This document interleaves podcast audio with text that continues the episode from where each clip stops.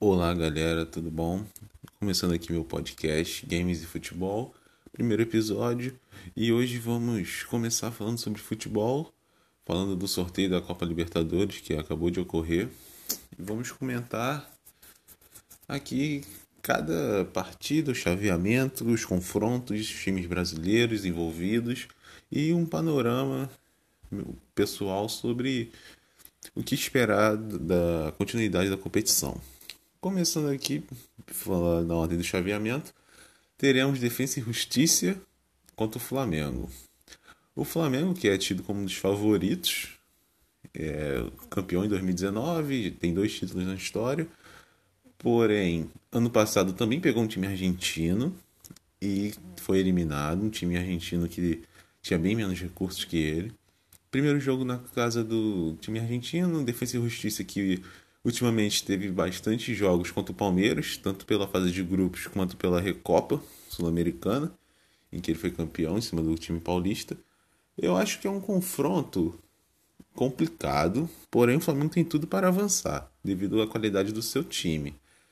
Mas a Libertadores é uma competição muito traiçoeira, onde nem sempre o favorito avança. Vai ser um jogo complicado, mas eu confio que o Flamengo tenha todas as chances tem bastante problemas defensivos, somente de bola aérea, mas nos últimos jogos, tanto pela, pelo último jogo da fase de grupos da Libertadores, quanto no, na estreia do Campeonato Brasileiro, não sofreu gols e jogou contra o Palmeiras, que é um clube bastante forte, mas acredito que dê Flamengo. Mas nunca poderemos, podemos.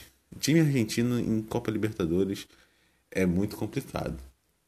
E nessa chave teremos a partida entre o Olímpia do Paraguai e o Internacional. Eles dois se enfrentaram na fase de grupo, estavam no grupo, no mesmo grupo. O Inter goleou jogando em Porto Alegre por 6 a 1 e na partida no Paraguai ele também ganhou de 1 a 0 com jogador a menos e tudo. O Olímpia, apesar de ser um tricampeão da Libertadores, não vive um dos melhores momentos. É um time que tem a média de idade bastante alta. O Internacional, apesar de não estar jogando tudo que pode, tem um time melhor e eu acredito que deve passar sem problemas pelo time paraguaio. Aí poderemos ter um confronto entre Flamengo e Inter já nas quartas de final, assim como ocorreu em 2019. É um confronto bem possível de acontecer. Se acontecer, eu acho que o Flamengo ainda é favorito, mas vamos deixar para comentar esse possível confronto se ele se confirmar mais para frente. Lembrando que as partidas só vão ocorrer em meados de julho. Indo para outra, outro confronto: Vélez e Barcelona de Guayaquil. Barcelona de Guayaquil, que estava no grupo do Santos e do Boca Juniors, era um grupo tido como fácil para esses clubes, para o clube argentino e para o clube brasileiro, porém o Barcelona se classificou em primeiro, venceu tanto o Santos quanto o Boca, e é um time a ser olhado com uma maneira diferente, porque ele vem fazendo uma ótima campanha, é um time bem ajeitadinho. Vai pegar o Vélez, que estava no grupo, passou em segundo no grupo do Flamengo. Que apesar de ser um time argentino, não tem essa qualidade toda. Vai ser um bom confronto, mas eu acredito que o Barcelona tem total condição de passar e sem muito perigo pelo clube argentino. E fechando esse, essa, esse chaveamento, teremos Cerro Porteño do Paraguai contra o Fluminense. O Fluminense que surpreendeu ele estava no grupo tido como grupo da morte com o River Plate, o Júnior Barranquilla e o Santa Fé. Ele conseguiu se classificar em primeiro. Ele venceu o River Plate dentro do Monumental por 3 a 1 A primeira partida do Maracanã foi 1 a 1 e o Fluminense jogou melhor que o time argentino. O Fluminense, apesar de não ter um, um elenco tão badalado assim, tem jogadores de boa qualidade. O técnico Roger Machado está conseguindo encaixar esse time muito bem. E eu vejo o Fluminense com um favoritismo muito grande para avançar contra o Cerro Portenho. E caso avançando, que é bem possível, ele pode pegar o Barcelona de Guayaquil. Aí seria um jogo mais complicado para o tricolor, porque o Barcelona de Guayaquil ele já vem de um grupo muito forte, assim como o Fluminense. Mas eu acredito que o Barcelona de Guayaquil tenha uma qualidade um pouco superior ao clube carioca. Porém, futebol é futebol, tudo pode acontecer. E desse lado da chave, se esse, tanto o Fluminense quanto o Flamengo forem avançando, poderemos ter numa semifinal um, um Fla-Flu, um clássico carioca em Libertadores. Algo que nunca aconteceu. A partida, a única vez que eles se enfrentaram no campeonato internacional foi na Sul-Americana. E se enfrentaram duas vezes, uma em 2009, que o Fluminense acabou se classificando e foi vice-campeão, e em 2017, onde, o Flamengo se classificou e acabou sendo vice-campeão também. Então vamos ficar de olho aqui nesse lado esquerdo da chave.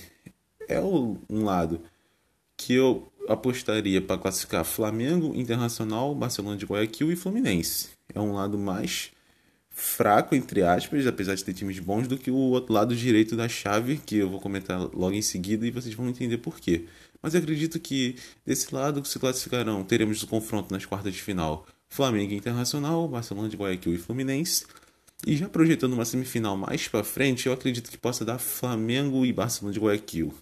Apesar do Fluminense ter um bom time. Agora, olhando para o outro lado da chave, aí sim temos jogos mais pesados. Começando com Boca Juniors e Atlético Mineiro. O Atlético Mineiro é o líder, foi o líder da classificação geral durante a fase de grupo, fez 16 pontos em 18 possíveis vai enfrentar um Boca Juniors que vive, não vive seus melhores momentos, o técnico pode ser demitido, tem uns jogadores jovens, porém de ótima qualidade, mas Boca Juniors e River Plate têm uma mística com a Libertadores que eles podem até jogar mal durante a fase de grupos, mas quando chega no mata-mata, parece que eles se reinventam e o Atlético Mineiro, apesar de ter um time muito bom, um time milionário, é bom ficar de olho porque Boca Juniors em Libertadores principalmente na fase de mata-mata, a camisa costuma pesar e um clube que tem seis títulos de Libertadores não pode ser desprezado, apesar de não viver um momento tão bom. E nessa chave também teremos o duelo argentino entre River Plate e Argentinos Júnior. O River Plate se classificou em segundo no grupo do Fluminense. Foi uma surpresa para todos, porém o, o clube sofreu com, com uma diversos casos de Covid, o que atrapalhou um pouco o desempenho, mas conseguiu se classificar. Vai pegar um Argentino Júnior que fez uma boa campanha, se classificou em primeiro no seu grupo.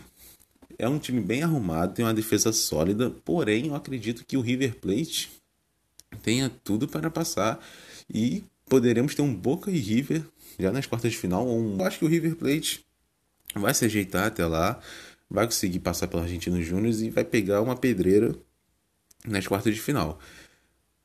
Eu acredito que, apesar do Atlético Mineiro estar vivendo um momento melhor que o Boca, vai dar Boca e River na próxima fase. E que clássico teremos, né? Reedição da final de 2018, reedição da semifinal de 2019. Ambos os clubes estavam na semifinal de 2020. E promete ser uma ótimo, um ótimo jogo. E indo para os dois últimos chaveamentos, últimos chaveamentos, no caso, teremos São Paulo e Racing, da Argentina. Eles se enfrentaram, estavam no mesmo grupo. O Racing se classificou em primeiro, porque o São Paulo chegou a colocar a equipe reserva, priorizando a final do Campeonato Paulista. O Racing ganhou no Morumbi por 1 a 0 Eu acredito que é um jogo bem parelho. O São Paulo vive um bom momento, mas o Racing vem crescendo bastante nos últimos, nos últimos jogos. Vai ser um jogo bem difícil. O São Paulo vai decidir na Argentina. O Racing, que na temporada passada também pegou um time brasileiro, pegou o Flamengo, atual campeão, eliminou o Clube Carioca nos pênaltis. Então, todo cuidado é pouco com esse time argentino.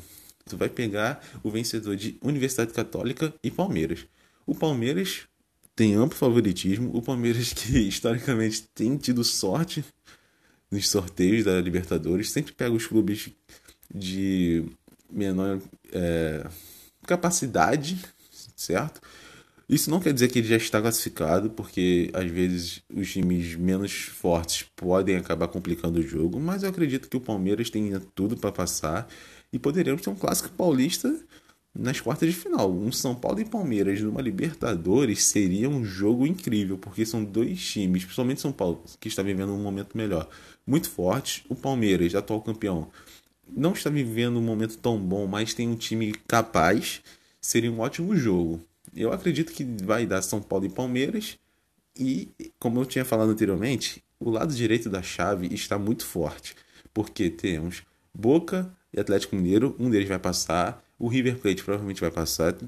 São Paulo e Palmeiras também estão bem cotados para passar.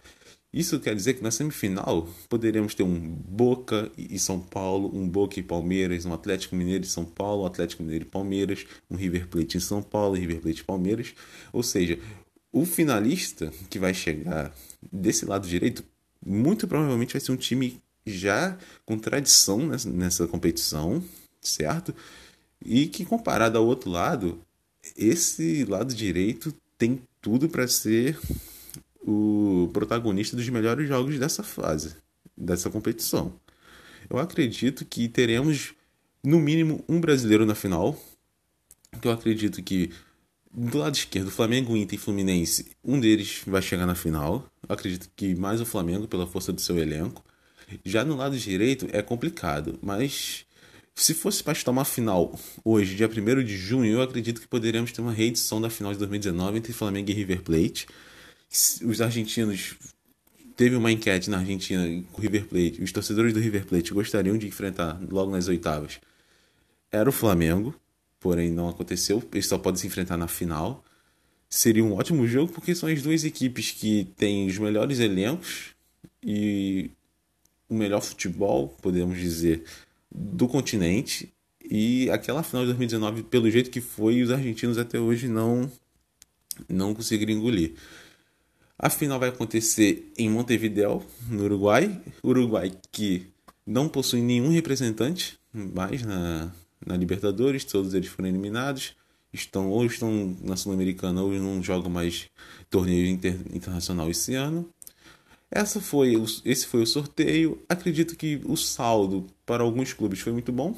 Por exemplo, Fluminense, para o Internacional, até para o Palmeiras, principalmente. Conseguiram pegar adversários mais fracos. Flamengo e São Paulo pegaram adversários de dificuldade média. Que Defesa e Justiça e Racing são equipes muito boas que podem atrapalhar os clubes brasileiros. O Atlético Mineiro conseguiu se escapar de ter um confronto brasileiro, porém pegou o Boca Juniors. É aquilo, Boca Juniors em Libertadores sempre é complicado, mas acho melhor a gente esperar os jogos acontecerem. Os jogos vão acontecer em julho.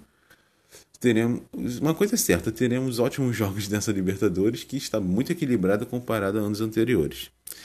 Então, galera, foi isso. Obrigado por ter acompanhado aqui o podcast.